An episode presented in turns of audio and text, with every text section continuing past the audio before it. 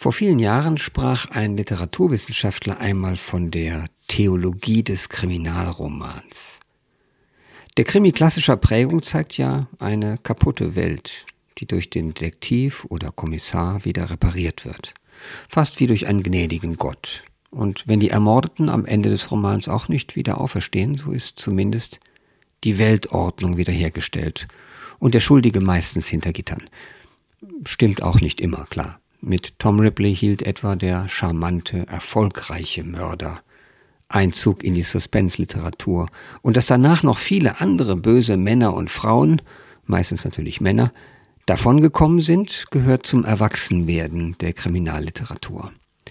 Heute am ersten Sonntag des neuen Jahres schauen wir zurück auf das Beste, was deutsche Verlage an Krimis im Jahr 2023 so herausgebracht haben unser Jahresrückblick gewissermaßen. Subjektiv, parteiisch und all das. Aber nicht völlig ahnungslos. Mit Liebe zum Genre sowieso, aber auch im Wissen um den Ozean an Blödsinn und schlechtem Schreiben, in welchem wir alle schwimmen. Sie, ich, immer und überall. Wollen wir uns nicht etwas vornehmen fürs neue Jahr, nämlich unsere Mitmenschen vor schlechtem Schreiben zu warnen, sobald wir es sehen. Damit all das trotzdem mit einer gewissen Expertenschaft einhergeht, spreche ich gleich mit meinem Kollegen Peter Körte, dem Filmkritiker der Frankfurter Allgemeinen Sonntagszeitung und Autor der einmal im Monat erscheinenden Krimi-Kolumne in der FAZ, die das Beste aus der Krimi-Produktion der deutschen Verlage herauszufiltern versucht. Heute ist Sonntag, der 7. Januar 2024. Ich bin Paul Ingendey und ich freue mich, dass Sie dabei sind. Peter, schön, dass wir uns unterhalten können über Krimi und über Kriminalliteratur, die mir sehr am Herzen liegt, obwohl ich ein gespaltenes Verhältnis über die Jahre entwickelt habe, wegen der immer wieder aufscheinenden miserablen Qualität des Schreibens bei vielen. Und dann wieder bin ich fasziniert und bezaubert. Deine Krimi-Kolumne ist für mich ein Phänomen. Wie viel Müllabfuhr und wie viel Lob? Naja, elf Kolumnen habe ich geschrieben im vergangenen Jahr. Das sind 33 Titel, weil in der Regel mehr als drei sinnlos wäre, weil man ihnen dann nicht genug Platz widmen kann. Um diese 33 zu finden, habe ich bestimmt, na, sagen wir das Doppelte gelesen oder fairer und ehrlicher gesagt angelesen, weil ich manchmal sechs Bücher am Wochenende mit nach Hause nehme, alle durch, nicht durchlese, sondern fünf davon nach 30 Seiten beende und sage, das wird nichts mehr. Das klingt jetzt wahnsinnig scharfrichterhaft ist aber, wie du sagtest, den doch oft mangelnden literarischen Qualitäten geschuldet und man muss es auch sagen, den auch schlechten Übersetzungen, denn wenn man die englischsprachigen, französischsprachigen nicht im Original hat, dann merkt man gleich wohl, wie die Übersetzung holpert, mhm. wie da seltsame, im Deutschen nicht geläufige idiomatische Wendungen auftauchen und dergleichen mehr. Ja, das mit dem schlechten Schreiben, was ich vorhin so pauschal gesagt habe, gilt natürlich nicht für die, für die guten Autoren, aber man muss sie erstmal finden in der großen Produktion. Ich hatte in den letzten Jahren öfter das Gefühl, und es war kein schönes Gefühl, dass nicht nur im, in der Literatur, sondern auch im Film, in Serien für unsere Gegenwart offenbar Geschichten nur erzählbar sind, wenn sie, wenn sie Verbrechen, am besten sogar die weibliche Leiche enthalten. Es kommt mir inzwischen fast so vor. Also ohne sehr viel Gewalt kriegt man kaum eine Erzählung in Gang. Siehst du das auch so? Teilweise. Das ist sicherlich äh, auf dem englischsprachigen, auf dem amerikanischen Markt, wo es immer noch von Serienkillern wimmelt, geradezu unerlässlich. Ich würde aber sagen, bei den deutschen Krimis, und ich habe mich auch viel in deutschen Krimis umgeschaut, herumgelesen, ist das nicht so exzessiv. Es gibt auch sehr viel Graphic Violence, ja, aber es gibt etwas, was mir viel mehr aufstößt, nämlich so den Hang zum Lustigen, den Hang zum Komödiantischen. Wie immer man zu Gewaltdarstellungen steht, äh, sicher ist, dass man mehr über das Innenleben einer Gesellschaft in diesen Gewaltdarstellungen erfährt als äh, aus dem Humor. Dieser Humor mag bezeichnend sein für die Leute, die sich darüber amüsieren, aber als Gesellschaftsbild äh, ist im Krimi, glaube ich, das Groteske, das Komische noch ungeeigneter, mhm. als es so die physische Gewalt ist, die natürlich auch in der Nähe zu Action, zu Actionfilmen auch immer etwas sehr Starkes, sozusagen ein, ein Motor der Filme ist, der sie vorantreibt, aber auch ein Motor in Büchern sein kann. Wobei das schwieriger ist, als das jetzt äh, ein Buch zu schreiben, das wie ein äh, Tarantino-Film funktioniert, halte ich nach wie vor für nicht hm. sinnvoll und auch für kaum möglich. Ja, vielleicht ist es auch, dass es ein Erfolgsmodell zu versprechen scheint für Autoren, für angehende Autoren, die einfach sagen, okay, das ist ein Markt, den ich beackern kann. Ne? Das ist eine Formel, die man nehmen kann. Ich weiß jetzt nicht, woher einzelne Autoren ihre Kenntnisse haben. Müssen ja auch irgendwoher kriegen, aber es ist dann immer interessant. Äh, was ist es, was dich beim guten Kriminalroman einnimmt oder einnehmen kann? Es mag die Atmosphäre sein. Sind es auch Schauplätze oder ist es die Prosa? Was ist es? Äh, es ist eine Mischung aus allem. Also nur stilistische Brillanz allein reicht nicht. Es ist wichtig, dass man interessante Schauplätze hat, plausibel entwickelte Plots und dass an den Schauplätzen man sich auch vorstellen kann, dass Verbrechen dort stattfinden. Also es gibt etwas, was ich gerade noch sagen wollte, die, so eine Regionalisierung. Es gibt ein, zwei Verlage, die haben sich offenbar zum Ziel gesetzt, dass zwischen Flensburg und Freilassing jeder kleinere Ort auch mal einen Ermittler, einen skurrileren oder nicht und ein Verbrechen bekommt.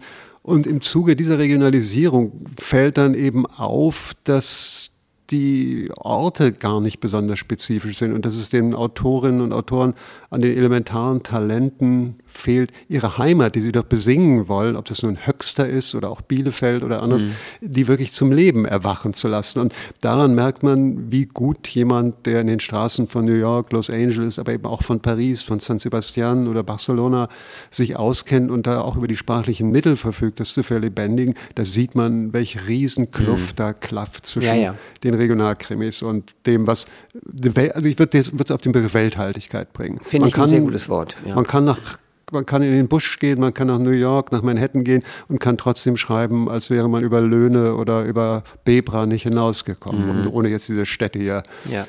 beleidigen äh, zu wollen. Ich möchte unbedingt auch den Service-Charakter deiner Kolumne mal nennen, weil ich einmal im Monat lese und ich weiß, dass da eine Auswahlleistung dahinter steht und ich auch Hinweise bekomme, was sich lohnt. Und ich habe mhm. auch nicht so viel Zeit, um systematisch zu suchen. Das geht nicht immer. Und ich habe auch Phasen, in denen ich keinerlei Kriminalliteratur lesen will. Gucken tue ich immer weniger. Also ich sehe praktisch keine Sachen mehr. Aber in der Zeit, als ich es noch getan habe, ähm, da habe ich The Wire gesehen mhm. damals. Und das war ja doch wirklich legendär in der Form und auch in dem, was wir da an Schreiben, also an Screenwriting und an äh, Spiel und an Handlungsbogen sahen. Der erste Autor von unseren drei, die wir heute empfehlen wollen, mal so als Fänge des Jahres, nenne ich es mal. Ja? Die, also einfach drei mhm. sehr lohnende Autoren und Bücher des Jahres 2023. Äh, der erste, auf den ich kurz zu sprechen kommen will, ist Dennis Lehane. Viele kennen ihn als Namen, der die Vorlage angibt, also sogenannte Vorlage für Mystic River mhm und also Shutter Island geschrieben hat. Ich fand, als ich in die Romane geschaut habe, nach diesen großartigen Filmen, die Romane enttäuschend. Ging es dir auch so? Die früheren nicht. Also ich würde sagen, das ist Shutter Island finde ich als Roman nicht besonders lesenswert. Ich mochte aber ehrlich gesagt auch den Film nicht und fand den eines Martin Scorsese irgendwie nicht unbedingt würdig.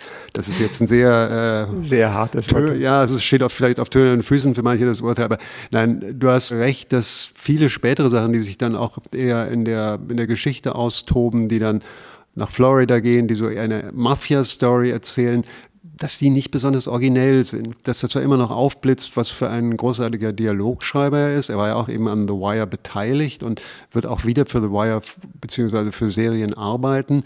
Aber da ist die Substanz ein bisschen dünn, insofern, als man das alles kennt und als keine dieser Figuren einem aus diesen Standardplots und diesen Standardabläufen als so vital und so überzeugend entgegentritt, dass man sagt, ja, es lohnt allein für diesen Charakter, diesen Charakter entwickelt zu haben, diese Geschichte gelesen zu haben. Mhm. Das ist in der Tat so. Ich finde die Vorlage zu Mystic River, finde ich, einen, find ich einen guten Roman. Mhm. Aber als Film wahrscheinlich noch besser. Ja, und das hat natürlich was zu tun mit diesem Schauspielerensemble. Wer jetzt Mystic River liest, nachdem er zuvor den Film gesehen hat, wird natürlich enttäuscht sein, weil beim Lesen keiner so diese Präsenz hat und weil Dennis mhm. Lehane halt auch dann nicht Clint Eastwood ist, der das Ganze in die Hand nicht, nimmt. Das schien mir damals, aber das ist eben auch schon viele Jahre her. Ich habe, ich habe Dennis Lehane überhaupt erst auf den Schirm bekommen, nachdem ich Mystic River gesehen hatte. Ich habe jetzt nicht mehr auswendig, wann Mystic River kam, aber es ist schon lange her.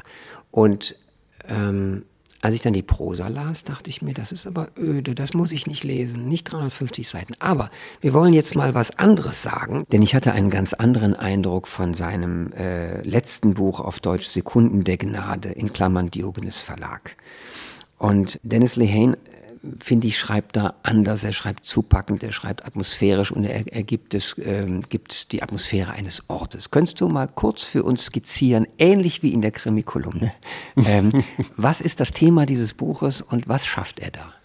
Man muss vorausschicken, das spielt in Dorchester, einem Teil, Stadtteil oder Vorort von Boston, wo Dennis Lehane selber groß geworden ist. Und er hat, als er etwa zehn war, hat er das, was in dem Roman passiert, selbst erlebt. Das spielt im Wesentlichen in der irischen Community im Jahr 1974, wo die Stadtverwaltung auf die wirklich irrwitzige Idee gekommen ist, als Maßnahme gegen die Segregation zu sagen, gut, damit sich das Ganze etwas mehr mischt, die Afroamerikaner, die Irish Americans und die ganzen Caucasians, bringen wir doch einfach weiße Kinder auf die Schulen in schwarze Viertel, mit Schulbussen und vice versa. Und wenn man das nur hört, dann kann man eigentlich gar nicht glauben, dass das tatsächlich praktiziert worden ist darum geht es, das ist sozusagen das große Hintergrundbild und das zeitgeschichtliche Bild, vor dem dieser Roman entstanden ist und spielt. Und es geht darum, in der irischen Community eine Familie, ein Mädchen, die älteste, die Tochter verschwindet und die Mutter ist verzweifelt, natürlich bemüht, diese Tochter wiederzufinden.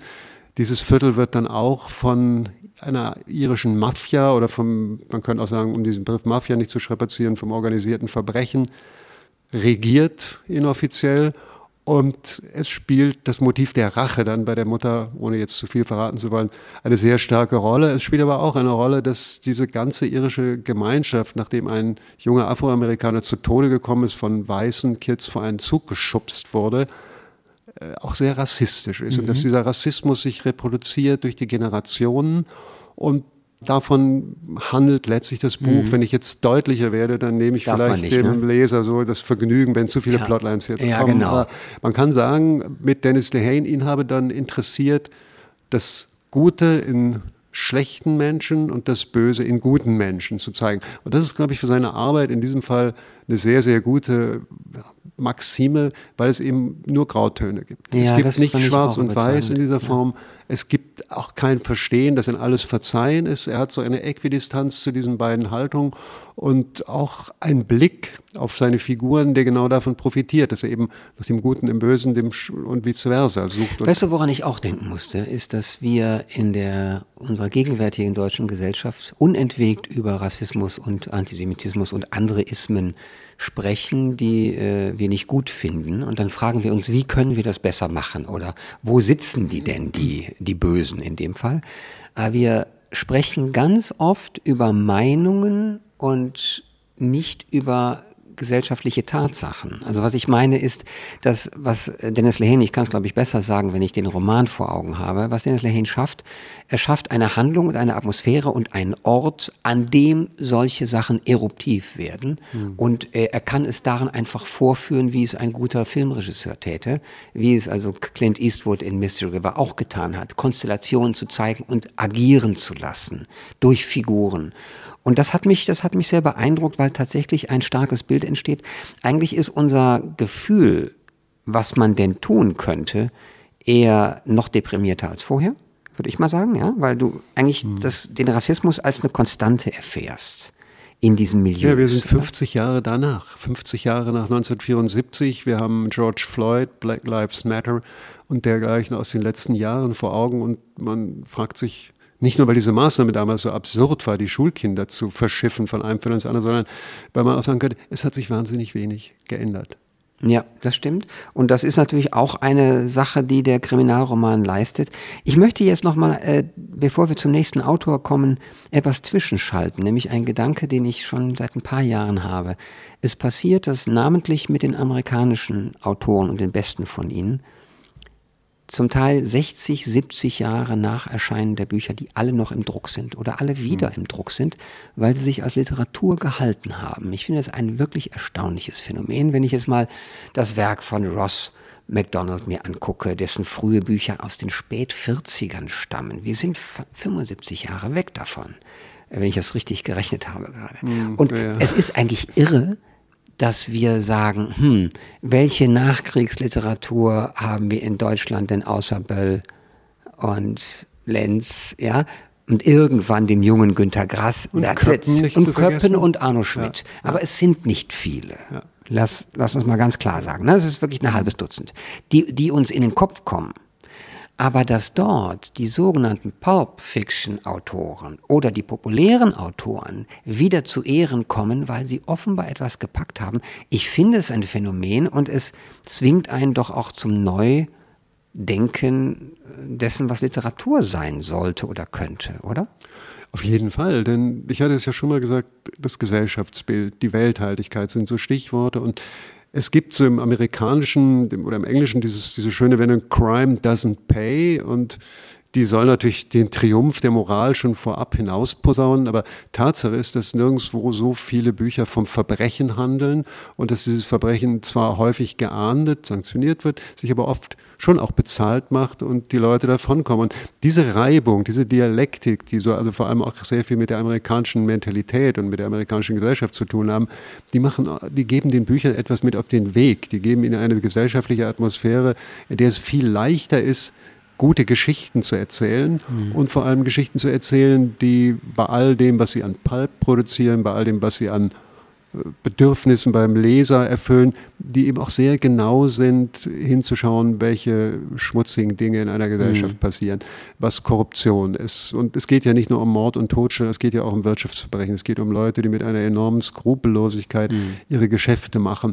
und dergleichen mehr. Es geht mehr. um Stadtpolitik ganz genau. häufig. Ja. Stadt oder Land, Öl und so weiter, also Bodenschätze, also da, wo Follow the Money, mhm. nicht Cherchez la femme, wie ja. es dann im französischen Kriminalroman genau. oder im Roman oder im Film ist, sondern hier ist es immer Follow the Money. It's the economy stupid, also Bill ja, Clinton dann später noch. Also das, das ist, glaube ich, der Nährboden oder mhm. ich will jetzt nicht so Boden verhaftet oder so bodenschädig ging. Aber es ist, glaube ich, eher eine allgemeine, eine allgemeine Beleuchtung, eine allgemeine Atmosphäre in der amerikanischen Gesellschaft, die hm. diese Art von Büchern auch so erfolgreich sein lässt, weil jeder das Gefühl hat, das kenne ich. Das ist das wirkliche Leben. Das ist Hollywood. Das ist, Hollywood ist natürlich auch so ein maßgeblicher Treibstoff, der dann bei Geschichten, die bigger than life sind, hm. natürlich auch den, eine große Glaubwürdigkeit einträgt. Ja. Ich möchte jetzt zu einem Buch kommen, das eher ungewöhnlich ist in deiner Krimi-Kolumne, weil es aus dem Jahre 1946 stammt, von Kenneth Fearing. Und äh, ich gestehe, dass ich äh, den Namen nie gehört hatte und wahrscheinlich wird es einigen Lesern ähnlich gehen. Wenn man dann nachliest über ihn, und es gibt ja einige Quellen, dann ist schon er als einer der großen Noir-Autoren und wird auch immer wieder zitiert. Ich habe jetzt diese Sammlung in der wunderbaren Library of America mit den bestimmten Noir-Romanen zwar gesehen, aber nicht durchgelesen. Aber ich kenne einige Autoren dieser Generation, nur ihn halt nicht. Und hier kommt er mit einem Buch auf Deutsch, das heißt Die große Uhr. Und es hat sogar den Untertitel auf dem Cover, ein Klassiker des Noir-Thrillers und hat sogar ein Nachwort, das uns ein bisschen erklärt, wie wir den Mann einzuordnen haben. Ist überhaupt im Elsinore Verlag eine sehr schön gemachte Ausgabe, Fadenbindung, eine Broschur, aber Fadenbindung und mhm. gutes Papier, guter Druck, was auch nicht häufig ist für den Krimi, was aber auch zeigt, dass es in Deutschland dann schon eine gewisse Krimikultur gibt, die hier und da in bestimmten Winkeln das Ganze auch anständig produziert um zu sagen, es ist mehr wert als das, wie man es früher gemacht hätte, ne, auf billigem Papier. Jetzt ist dieser Krimi ungewöhnlich aus mehreren Gründen. Ich will mal einfach damit anfangen, dass ich atmosphärisch in einer erstaunlichen Welt war, in, einer, in einem Medienkonzern mit diversen Zeitschriften und sehr viel über das Redakteurshandwerk kriegt man und wie die Flure ja. organisiert sind, wie die essen und trinken gehen und es ist natürlich für uns schon mal interessant, weil das das eigene Metier aber 70 Jahre zuvor ist, ja. Und wie, da gucken wir immerhin in den USA wieder so war. Ich habe also auch ganz viele Details wirklich aufgesogen, weil, was du vorhin Lebenswelt nanntest, einfach schillernd und attraktiv und interessant mhm. ist. Könntest du uns mal skizzieren, diesen komplex gebauten, aber dann auch wirklich sehr zugänglichen Roman? Was ist der große Trick dieses Buches? Also das Unangenehme bei der Beschreibung oder Darstellung von Kriminalromanen ist grundsätzlich, dass man zu schnell spoilert, dass man ehe sich, man sich versieht, hat man schon was verraten, was man nicht verraten sollte und der Leser oder die Leserin ist einem dann Gram. Deshalb, naja, Kenneth Fearing, das war... Dann machst du nur eine Skizze jetzt, ne? Ja, ich, ich wollte nur sagen, er hat als Arbeiterdichter begonnen. Also er hat so einen Hang zur Poesie und er war ein proletarischer Poet und war eben auch, daraus sieht man, er hat einen scharfen Blick, einen marxistisch geschulten Blick auf die amerikanische Gesellschaft. Und das ist, dieses Buch ist auch dreimal verfilmt worden. Das ist mir, ich hatte eine der Verfilmungen mit Charles Lawton sogar gesehen. Mir war aber gar nicht klar, dass dahinter, damals nicht und heute dann erst wurde es mir klar, dass dahinter ein Buch stand. Und zwar ein Buch, was wirklich zu meinen absoluten Highlights unter der Kriminalliteratur in diesem Jahr gehört. Und ich versuche jetzt mal, mich so zu sammeln, dass nicht zu so äh, viel ich ans Licht einfach, kommt. Ich mache es einfach. Ja, ich ich habe ich so, hab schon den Dreh. Du hast einen Plan. Also ja, ja, ich habe einen Plan. Es geht, du hast gesagt, um eine Zeitungsredaktion, so wie man sich auch aus Hollywood-Filmen, also der 40er Jahre natürlich dann vorstellen darf. Da ist ein Mann namens George, nicht besonders sympathisch, schwere Alkoholprobleme, der leitet ein True Crime Magazin, was ja auch interessant ist. Ich wusste nicht, dass es in den 1940er Jahren mhm. True Crime Magazine schon gab. Naja, und der erwischt seinen Boss, weil er eine Affäre mit dessen Geliebter hat und am nächsten Tag ist diese junge Frau tot und der Boss dieses Zeitungskonzerns, der eben auch sein oberster Vorgesetzter ist, sagt, jetzt werden alle Mann an Deck geholt und alle sollen ermitteln und wir machen jetzt einen Scoop damit, dass wir dieses Verbrechen auch noch aufklären. Also die Arbeit der Polizei machen. Die Arbeit ne? der Polizei, während die Polizei auch arbeitet, also die auch so zu, zu melken und anzuzapfen. Naja, und das bedeutet, dass der Held, unser Held, der auch ein Antiheld ist, gegen sich selber ermitteln muss. Das ist schon mal eine sehr, sehr reizvolle Konstellation für einen Kriminalroman, weil er natürlich alles tun muss, um auch den Verdacht nicht auf sich zu lenken. Das andere ist, dass dieses Buch formal interessant gebaut ist. Es besteht aus sieben verschiedenen Erzählperspektiven, alle in der ersten Person, also Ich-Erzählung. Und jede dieser Personen ist auf die eine oder andere Weise in den Fall und dessen Aufklärung verwickelt. Und daraus entsteht natürlich ein ungeheurer Reiz, weil der eine vom anderen etwas weiß, was der nicht ahnt, mhm. weil umgekehrt dem viele Dinge unbekannt sind, sodass man sozusagen wie so ein fraktales Gebilde aus sieben verschiedenen Perspektiven letztlich das ganze Bild zusammensetzt. Und das fand ich so auch mhm. literarisch sehr sparsam, kein Gramm Fett in dieser Prosa, sehr, sehr gut gelöst. Und das war einfach auch ausschlaggebend zu sagen, das ist eines der besten Bücher, die ich in diesem Jahr gelesen habe unter den Kriminalromanen. Interessant, ja. Äh, tatsächlich kann man ja anhand, ich denke manchmal, dass gute Kriminalromane ich benutze gerne das Bild des Lagerfeuers, wie ein kleines Feuer ist, an das man rantritt, um über bestimmte Themen zu reden. Du hattest vorhin gesagt, dieser marxistische, marxistische Blick, den er hat, der Arbeiterpoet. Ähm, der Blick auf die amerikanische Gesellschaft hier ist ein kalter, ein analytischer Blick. Die große Uhr. Was haben wir uns darunter unter dem Titel des Buches vorzustellen? Naja, der Buchtitel ist eine Metapher. Also der soll jetzt, spielt jetzt gar keine besondere Uhr die Rolle, die Hauptrolle gar schon. Nein, es meint das kapitalistische Getriebe, die fordistische Arbeitsteilung, den Betrieb, der weitergehen muss, der profitorientiert ist und der mit Max Weber können wir jetzt sagen, der, das stählerne Gehäuse der Hörigkeit, so hat Max Weber dann den Kapitalismus beschrieben. Das bringt dieses Bild der Uhr und daran merkt man eben, dass der Fearing ein gelernter, in Anführungszeichen, Poet ist, sehr schön zum Ausdruck. Denn diese Rationalität, die Rationalisierung der Arbeitswelt und eben auch das ganze Treiben in der Stadt, in einem Zeitungsverlag, aber auch draußen, ist eben eine, wie du sagtest, sehr, sehr kühle Sicht der amerikanischen Gesellschaft. The Pursuit of Happiness spielt da nicht so eine große Rolle, sondern es geht ums Funktionieren. Es gibt eine kleine Passage, die ich mal hier lesen will. Es sind wirklich nur zehn Zeilen, damit man mal den Ton bekommt. Also wir haben jetzt den Ich-Erzähler George Stroud. Ich vermochte nicht zu sagen, welche dieser Erfahrungen mir im Rückblick das größere Vergnügen oder den größeren Ärger bereitet hatten. Und ich wusste, dass es Zeitverschwendung war, diese Frage auch nur zu streifen. Zeit. Man klettert wie eine Maus das alte, träge Pendel der großen Uhr hinauf hangelt sich an ihren großen Zeigern entlang, irrt dann durch die komplizierten Rädchen und die Unruh und die Federn des Uhrwerks, durchsucht das spinnwebenbedeckte Labyrinth der Maschine mit all ihren Scheintüren, den gefährlichen Sackgassen und steilen Pisten, den Fallen und Ködern, immer auf der Suche nach dem wahren Anfang und dem wirklichen Preis. Dann schlägt die Uhr, es ist eins, und Zeit aufzubrechen. Also es ist schon herrlich, wie er diese Metapher, die du gerade erklärt hast, der, der großen Uhr, im Grunde auch zu einem Getriebe des Kriminalromans selber macht. Denn es geht ja immer um Zeit, um Plot, um Verschwörung, um Details, die mhm. man im Blick halten muss und eben das große Getriebe. Ja. Also ich fand das auch äh, sehr interessant und natürlich absolut ungewöhnlich. Diesen Verlag hatte ich nicht im Auge. Hast du schon mal von dem ja, was gesehen? Ich habe verschiedentlich bin ich auf Bücher gestoßen und die sind, wie du es beschrieben hast, sind sehr liebevoll gemacht. Das Nachwort ist auch sehr kompetent, also wo sich jemand Martin Kompart heißt, der, der auch in der, in der Kriminalliteratur so als ein, ja, ein Kenner auch bekannt ist.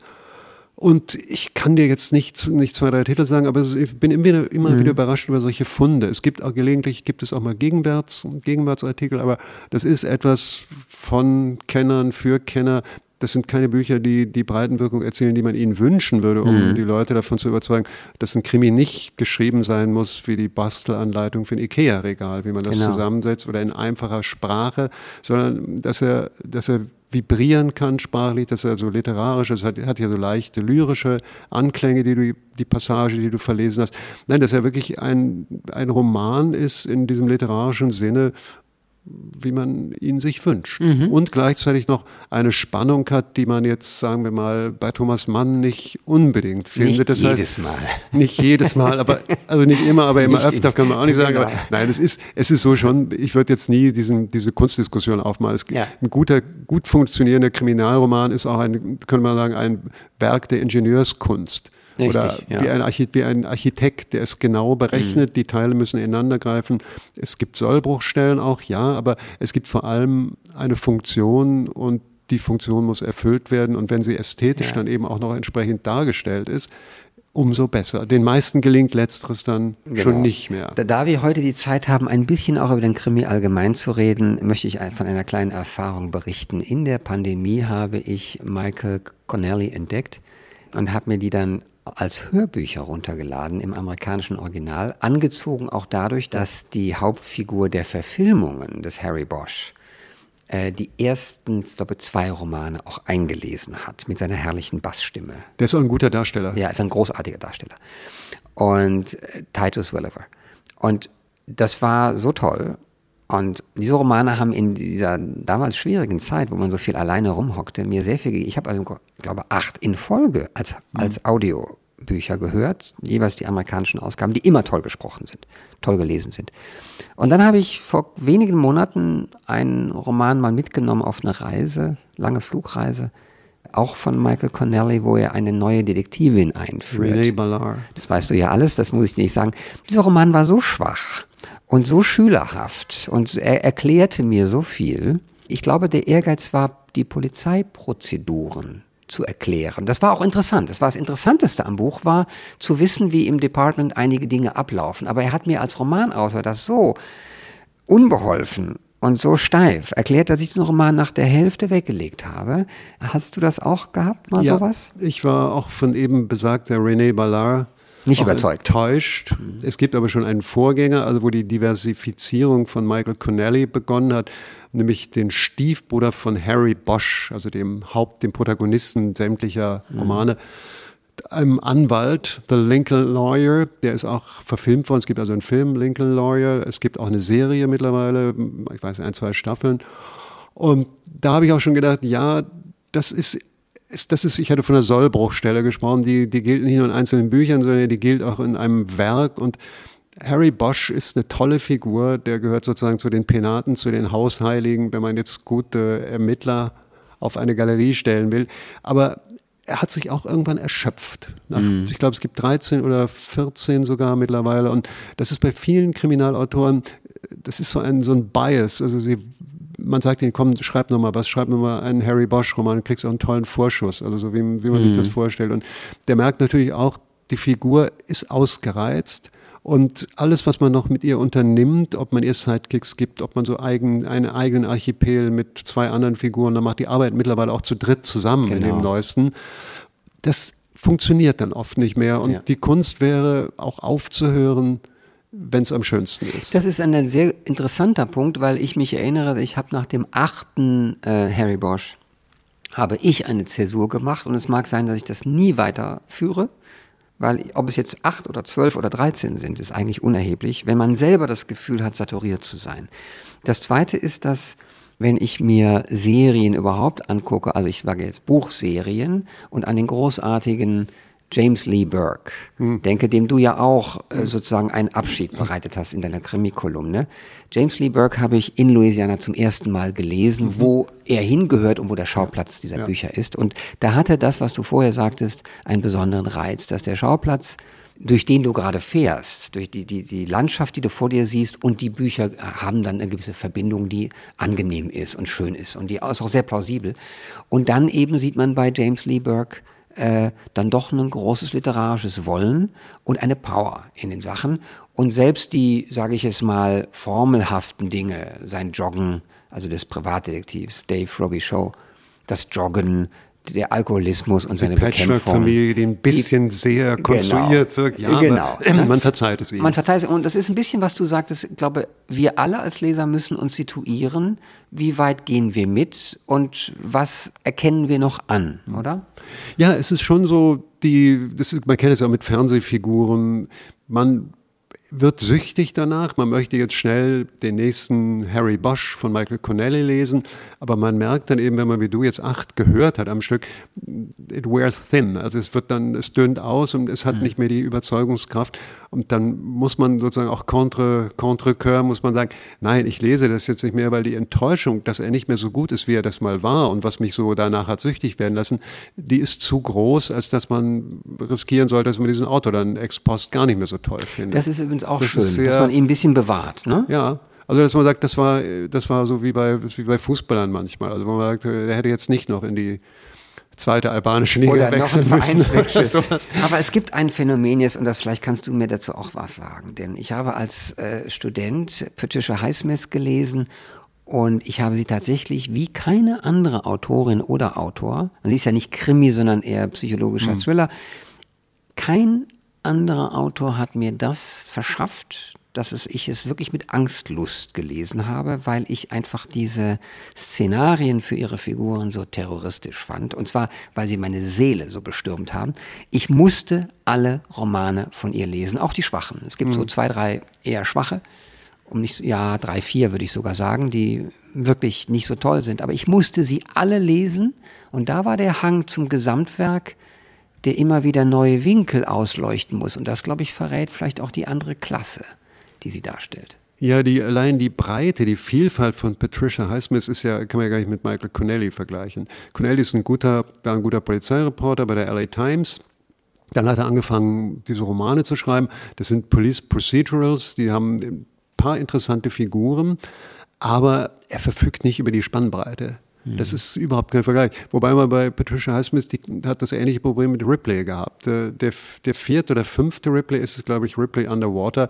Den finde ich eigentlich auch nicht mehr überzeugend. Natürlich habe ich ihn gelesen, natürlich mhm. war ich enttäuscht, weil er nicht daran reicht. Aber ich glaube, ich hätte nicht darauf verzichten wollen, weil ich doch gucken wollte, welche Facetten dieser Ripley-Figur, die ja auch was mit dieser ja, ja. Angstlust, die du beschrieben hast, mit diesem unterschwelligen terroristischen Vergnügen, Figuren zu entwickeln, mhm. zu tun hat da ist dann aber die Möglichkeit gewesen, auszuweichen und eben nicht jeden Roman als einen Ripley-Roman zu schreiben, sondern einfach in ganz andere Gefilde aufzubrechen. Bei, ich habe beim Wiederlesen der fünf Ripley-Bücher sie nochmal neu sehen können als Reihe, hm. die ja in ihrem Leben so nicht existiert hat bei Highsmith, weil es ja so große Abstände waren. Das hat, zieht sich, der erste ja. ist ja von 1955 ist der erste Ripley. Das genau. ist erstaunlich, ne?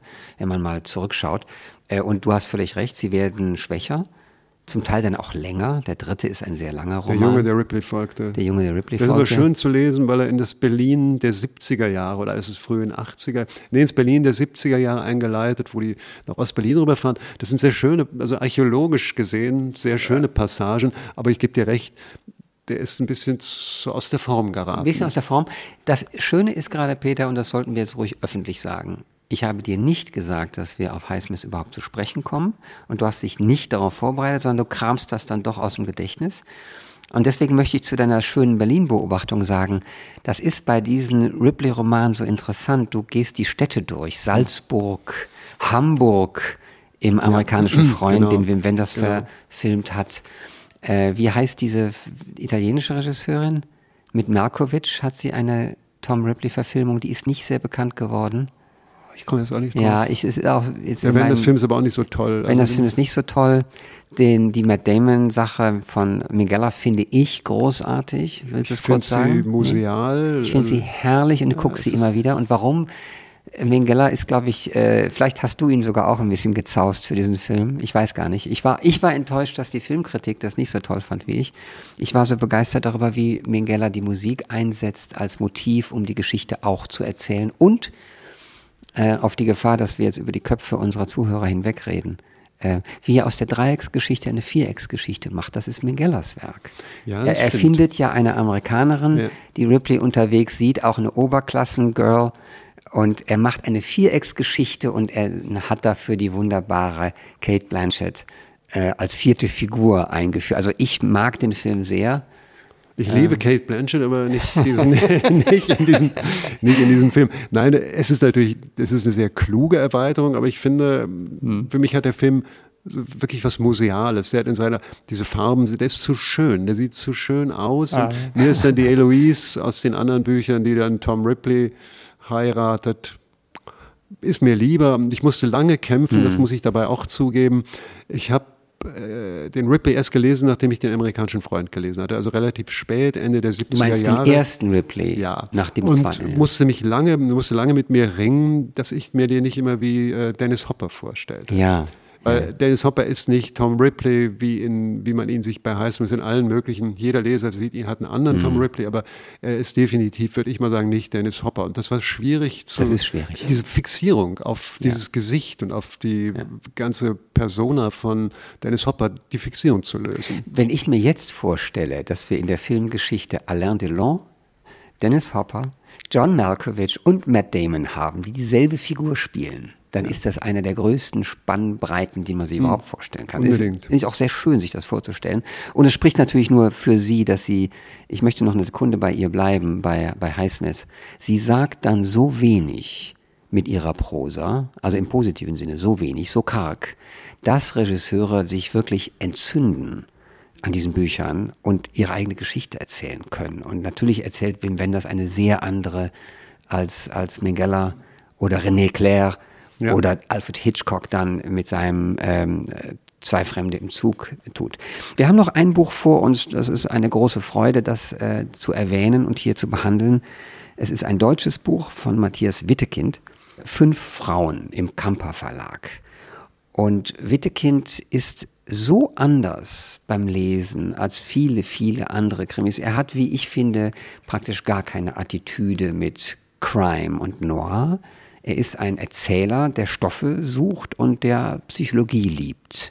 Und zwar die Psychologie in der Nahbeobachtung. Ich muss sagen, äh, da müssen wir fast nichts sagen. Da gibt es natürlich auch einen Toten und dabei können wir schon fast belassen. Einen toten Pfarrer. Ja, ja aber der gar kein Pfarrer ist. Genau, das kann man genau. auch sagen. Äh, genau, das ist erst die Pfarrergeschichte und viel mehr müssen wir gar nicht sagen. Aber es werden eben viele Leute befragt und verhört verschiedene. Und die Lust mit der Wittekind, und ich spürte die Lust beim Lesen, die Lust mit der Wittekind Verhörsituationen aufbaut und inszeniert und ausstaffiert und wie er beobachtet die Reaktionen der Befragten, finde ich schon sensationell. Er verbringt 10, 20, 30 Seiten mit einem Gespräch. Mhm. Es kommt nicht auf die Informationsvergabe an, es kommt nicht auf Schnelligkeit und Tempo an. Es ist liebevoll geradezu. Also ich, mich hat es sehr eingenommen. Ja, es ist, äh, man muss auch dazu sagen, der Protagonist, der Kriminalrat AD Manns, seines Zeichens, Mitte 70 ist er, lebt in Dresden, hat aber in Berlin ermittelt. Wir lernen so in diesen Büchern, das ist, äh, diese fünf Frauen, ist das dritte oder vierte in einer Reihe, alte Fälle von Kriminalrat AD Manns. Die sind auf eine Weise, also er erinnert sich als alter Mann oder noch nicht ganz so alter Mann, erinnert sich an diese alten Fälle, die steigen wie so Gespenster aus der Vergangenheit her empor. Er fühlt sich durch irgendetwas daran erinnert. Und dann gibt es eine sehr schöne Bewegung zwischen der Gegenwart des Mit-70ers, der noch rudert und mit seiner Frau so kleinere Battles führt, und diesen Fällen, die ihn als jungen Mann, also die fünf Frauen zeigen ihn, glaube ich, als jungen Kommissar von Mitte 30 oder so mit drei Kindern, drei Mädchen, der in Kreuzberg am Mariannenplatz wohnt. Damals konnte man das offenbar noch. Und deshalb ja, ich glaube, das spielt 83, ne? 83, 40 also die, Jahre. Die, die ja. Kernhandlung, sage ja. ich jetzt mal, diese genau. Rückblende, spielt 83. Aber es gibt so einen schönen kleinen Grenzverkehr zwischen der Gegenwart und der Vergangenheit. Und das ist eben wirklich so elegant beim Matthias Wittekind gelöst, wie so in Überblendung beim Film. Man gleitet so langsam hinein. Und das Prinzip dieser Bücher, dieser Mannsbücher ist, dass er einen realen Prozess besucht hat oder dass er darüber nachgelesen hat. Und wenn ihn dieser Prozess interessiert, wenn die Personen, die da beklagt oder Kläger waren, ihn interessierten, wenn er interessante Blicke in Lebenswelten sich auftaten, also in Berliner Lebenswelten war es bisher immer, dann hat er angefangen, das zu fiktionalisieren. Also hat sich überlegt, wie aus dieser Grundkonstellation eine spannende und gleichzeitig eben so psychologisch mal sehr durchtrieben erzählte Geschichte werden kann. Und das ist ein interessantes Kompositionsprinzip. Und er ist dabei eben, weil er diesen überschaubaren Bereich hat, er ist sehr genau. Er, wie du sagst, er hat dann über 20 Seiten, beschreibt so ein, ein Verhör und es wird nie langweilig. Es gibt so den, bei dem Mann so etwas, was vertraut ist den Simenon-Lesern von Maigret, dass er eben auch erstmal so vorbehaltlos es einem Menschen möglich ist, in sich aufnimmt wie ein Schwamm, was in, dieser, in diesem Milieu, in dem er ermittelt, passiert. Und dann wird er eben auch unleidlich wie Maigret, wenn sich die Dinge so zu fügen anfangen, er aber immer noch nicht weiß, in welche genaue Richtung er gehen muss. Also dieses, dieses Brütende, was ich glaube, das nennt mhm. Simenon nennt es, glaube ich, dass Maigret dann brütet und yeah. gereizt war. Ja. Und ohne dass das jetzt in jemals epigonal wirkte bei Matthias Wedekind, ist es so, der ist auch ein ganz anderer Typus natürlich, der Mann, dass er dieses Ermittlungsverfahren so methodisch ein bisschen an den Maigret, würde ich sagen, angelehnt mhm. hat. Das, und das gefällt mir, das gefällt mir gut. Ja, gefällt mir auch sehr. Überhaupt der, sage ich mal, etwas, wie soll man sagen, jetzt nicht melancholische, aber doch gestählte und desillusionierte Mensch. Mhm. Der hat vom Leben so viel mhm. gesehen, dass er jetzt mhm. nicht groß zu, der träumt nicht mehr. Es gibt noch eine Szene, die ich kurz erwähnen will, die auch völlig beiläufig ist und die hat mit dem Fall als solchem erst einmal nichts zu tun, wobei natürlich sie wichtig ist für, für die Zeit. Wir schreiben das Jahr 83. Ich hätte nicht mehr aus dem Kopf sagen können, wann ich zum ersten Mal von AIDS erfahren habe. Aber es gibt diese Stelle im Buch, wo eine befragte Zeugin von der AIDS-Stiftung oder sowas spricht und dass jemand da was dafür getan habe und so. Und dann fragen beide Kommissare, also Borowski und Manz, fragen nach, was? Ey? Und dann sagt sie AIDS. AIDS äh, steht für, ist eine Abkürzung, sie wusste aber auch nicht mehr, wofür es steht und ist eine Immunschwäche und so. Und das Witzige ist, dass es tatsächlich plausibel ist, dass so im Jahre 83 mal irgendjemand zum ersten Mal von AIDS gehört hat. Und dass dann sehr tastend und auch etwas unbeholfen davon gesprochen wird, ja, im Prostituiertenmilieu oder bei intimem Kontakt wird das, äh, wird das weitergegeben und das hat dazu geführt. So. Und das ist natürlich der Moment einer Gesellschaft, in dem sie sich tastend klar wird darüber, dass jetzt was Neues passiert. Und wir wissen natürlich, wie es weiterging. Wir wissen auch, dass einige Jahre später mit, mit Philadelphia der erste Mainstream-Film kam, der es thematisiert, aber einige Jahre später. Zehn Jahre später. Zehn Jahre sogar. Ja. Das hast ich glaub, du im Philadelphia Kopf. ist von 93. Toll, dass du das gerade aus dem Kopf dir holst. Das finde ich großartig. Es sind wirklich zehn Jahre später. Denn das heißt, diese ganzen zehn Jahre hat ja AIDS gewütet und es war eben noch nicht Mainstream darstellbar. Und das ist ja eine interessante Tatsache. Das heißt, die Bücher von Matthias Wittekind, in denen sie diese Zeitreisen machen, besichtigen ja nicht nur ein altes Berlin, übrigens natürlich auch ein Charlottenburg in dem Fall, wo man jede Straße kennt. Stimmt. Das ist natürlich mhm. ist auch mal ganz nett, wenn man mhm. sagt, okay, ja, da, da habe ich den Hund ausgeführt oder da habe ich das gemacht. Das geht ja den Leuten in, in, in Paris oder in New York immer so und uns geht es halt nicht immer so. Aber jetzt, ihr ist es das Berlin und er äh, geht sowohl im Ort wie in der Zeit sehr präzise vor und äh, hat spezifische Welten uns zu erzählen. Ich finde seine Sprache außerordentlich differenziert und dann gibt es etwas, was glaube ich über die Dutzende Seiten dann sich aufbaut. Das ist tatsächlich Vertrauen zu diesem Erzähler. Kannst du was damit anfangen? Ja, ich habe das auch geschrieben, dass man, wann Vielleicht habe ich von dir. Wann immer man ein Buch von Matthias Kind aufschickt, äh, ist man sicher, dass man zum einen nicht gelangweilt und auch nicht mit schlechter Prosa belästigt wird, aber man hat eben auch Vertrauen, dass dieser Erzähler einen auf Wege bringen wird, die nicht äh, herbeigedichtet, herbeierfunden, sondern die so mit einem langsamen Entwicklungstempo eine Welt, ein Milieu und das Verbrechen darin einem zugänglich machen. Und man, man ist sich sicher, dass man was Gutes bekommt, wenn man die mhm. Bücher. Der hat ja vor dem Manns hat er auch diverse andere Sachen gemacht. Ich kann mich ans einen zu erinnern, kann ich auch nur dringend empfehlen. Die Tankstelle von Courcelles spielt in Frankreich. Auch ein sehr gutes Buch, vor allem über einen Mord und an einer Tankstelle und sehr, sehr jungen Protagonisten, eben nicht der alte, gereifte Kriminalrat AD.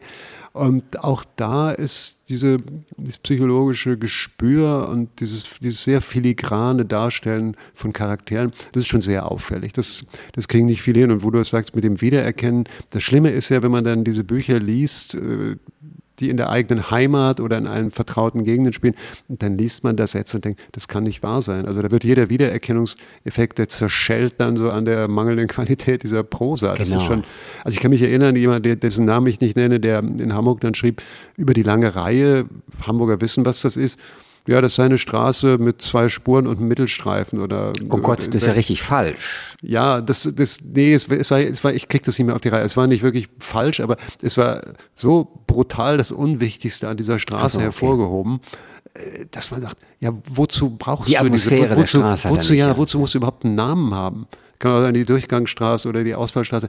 Genau. Nein, es ist, es ist tückisch, wenn man Bücher kauft, ich bestelle, das muss ich zugeben, ich bestelle manchmal aus diesen Verlagsankündigungen neue Bücher, weil mich der Schauplatz reizt und mhm. werde dann bitter enttäuscht. Über Cannes hatte ich was bestellt, das war sowas von unkundig und so mhm. unkannhaft, wie man sich das gar nicht vorstellen kann. Dass man denkt, war die Person da? Vermutlich war sie das, sonst wird sie es nicht schreiben. Aber manche Leute schreiben so über den Ort, als wären sie nie da gewesen, obwohl sie vielleicht eine Woche auch aufrufsvoll recherchiert haben. Ne? Es hat nicht damit zu tun, die richtigen, selbst wenn die Namen stimmen, ja. selbst wenn die topografische Beschreibung korrekt wäre, irgendwas muss daran doch leben. Ne? Also soweit sind wir uns ja klar. Es ist nicht so leicht zu formulieren, wie entsteht denn Leben auf den Seiten, aber bei Matthias Wittekind ist es wirklich äh, ganz erstaunlich und, und sehr zu empfehlen. Ich möchte zum Abschluss, lieber Peter, noch sagen, dass ich, ähm, ich habe ja erzählt, dass ich deine Krimikolumne mit großer Begeisterung lese und dass ich die Verbindung aus also ernsthaftem journalistischem Handwerk und großem Servicecharakter äh, sehr schätze. Sie nützt ja wirklich dafür, Überblick zu bekommen. Ich erinnere mich daran, dass ich vor 30 Jahren im Spectator aus London die Kochkolumne oder die Gastrokolumne immer gelesen habe, obwohl nie eine Aussicht bestand, dass ich die sündhaft teuren Londoner Restaurants je betreten würde, weil die einfach toll geschrieben waren. Ich habe die also immer gelesen und tatsächlich ist das, was den guten Text ausmacht, erstmal nur das. Du willst lesen, egal wovon es handelt. Das geht bei mir im Krimi nicht ganz anders. Tatsächlich kann der Krimi, könnte auch ohne die Leiche auskommen er muss auch nicht blutig beschreiben. Darf ich noch eine Sache sagen, weil das sind noch zwei Tipps, die ich dennoch verfolgt habe aus deinen Kolumnen übers Jahr. Nämlich Rob Ruland äh, aus den USA natürlich auch. Brooklyn Supreme. Brooklyn Supreme hast du in der Übersetzung äh, auch positiv besprochen. Ich habe jetzt ein früheres Buch äh, aus Amerika als Hörbuch angefangen und dann hast du noch Jordan Harper genannt. Everybody Knows heißt es im Original, aber auf Deutsch alles schweigt. Schöne Klasse. Komplementäre Sache. Ganz klasse. Ja. Und bei Jordan Harper hattest du erzählt, es sei auch sehr hart, sehr ja, bildlich. Das, das, ist sehr, das ist auch Noir und zwar Noir kann man vielleicht auch noch mal ganz kurz nachtragen.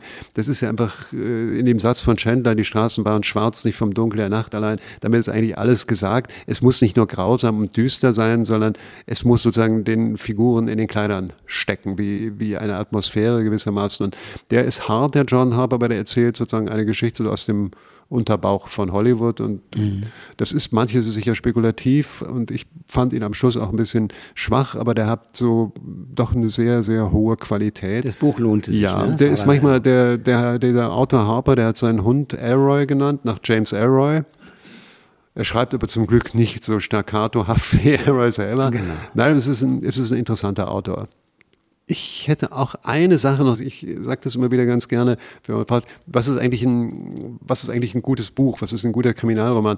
Da würde ich mal den mittlerweile, glaube ich, nicht mehr so angesehenen Georg Lukács, den alten Theoretiker des Romans und alten ungarischen Marxisten zitieren, der auch gesagt hat, also wenn er ein Buch, wenn er einen Roman lese, der meint jetzt die realistischen Romane des 19. Jahrhunderts und nicht Krimis, wenn er ein Buch lese und das Gefühl hätte, das kann ich auch so, dann sei das Buch schlecht. Und wenn er das Gefühl hätte, sowas könnte er nie schreiben, literarisch, dann sei das Buch gut. Das fand ich eigentlich immer einen ganz brauchbaren Finde ich Kompass. absolut plausibel und wenn ich auch die Verschiedenheit von Autoren, auch die, die wir jetzt genannt haben, jetzt in, in, in der Sendung, aber auch was man sonst so liest, was man gut findet, würde ich das auch unterschreiben. Mhm. Ja, es muss etwas einem selber fern und fremd und dann auch sehr anziehend sein. Lieber Peter, vielen Dank. Ich hoffe auch, dich weiter äh, intensiv lesen zu können. Und danke natürlich für die guten Tipps. Und ich werde in die Show Notes auch noch ein paar Dinge äh, aufnehmen von den Sachen, die wir nicht ausführlich besprochen haben, dass also genügend Namen dort zu finden sind für unsere Hörer. Noch einmal vielen Dank. Gerne. Die drei Titel, die heute etwas ausführlicher besprochen wurden, sind Dennis Lehane, Sekunden der Gnade, übersetzt von Malte Krutsch. Diogenes, 400 Seiten, 26 Euro. So dann Kenneth Fearing, Die große Uhr, übersetzt von Jakob Vandenberg, Elsinor Verlag, 200 Seiten, 20 Euro. Und Matthias Wittekind, Fünf Frauen, ein alter Fall von Kriminaldirektor A.D. Manz. Kamper Verlag, 352 Seiten, 19 Euro. Ebenfalls kurz gestreift und warm empfohlen haben wir Rob Ruland, schreibt sich Reuland. Brooklyn Supreme, übersetzt von Andrea Stumpf. Aus dem Polar Verlag, 380 Seiten, 26 Euro. Jordan Harper, Alles schweigt, übersetzt von Conny Lösch. Ulstein, 380 Seiten, 22,99 Euro. Die heutige Folge des FAZ Bücher Podcasts wurde produziert von Kevin Gremmel. Wenn Sie uns schreiben möchten, unsere E-Mail lautet bücher-podcast.faz.de, Bücher mit OE. Am kommenden Sonntag gibt es hier eine Sonderfolge. Und in 14 Tagen ist dann wieder mein Kollege Kai Spanke mit Sachbüchern dran. Er spricht mit Markus Kafka über das Buch MTV war lieb dich, die elektrisierende Geschichte des deutschen Musikfernsehens, das Kafka zusammen mit Elmar Geglinger geschrieben hat. Kafka mit V. Wir hören uns wieder, sofern Sie mögen, am 4. Februar 2024. Bis dahin, machen Sie es gut.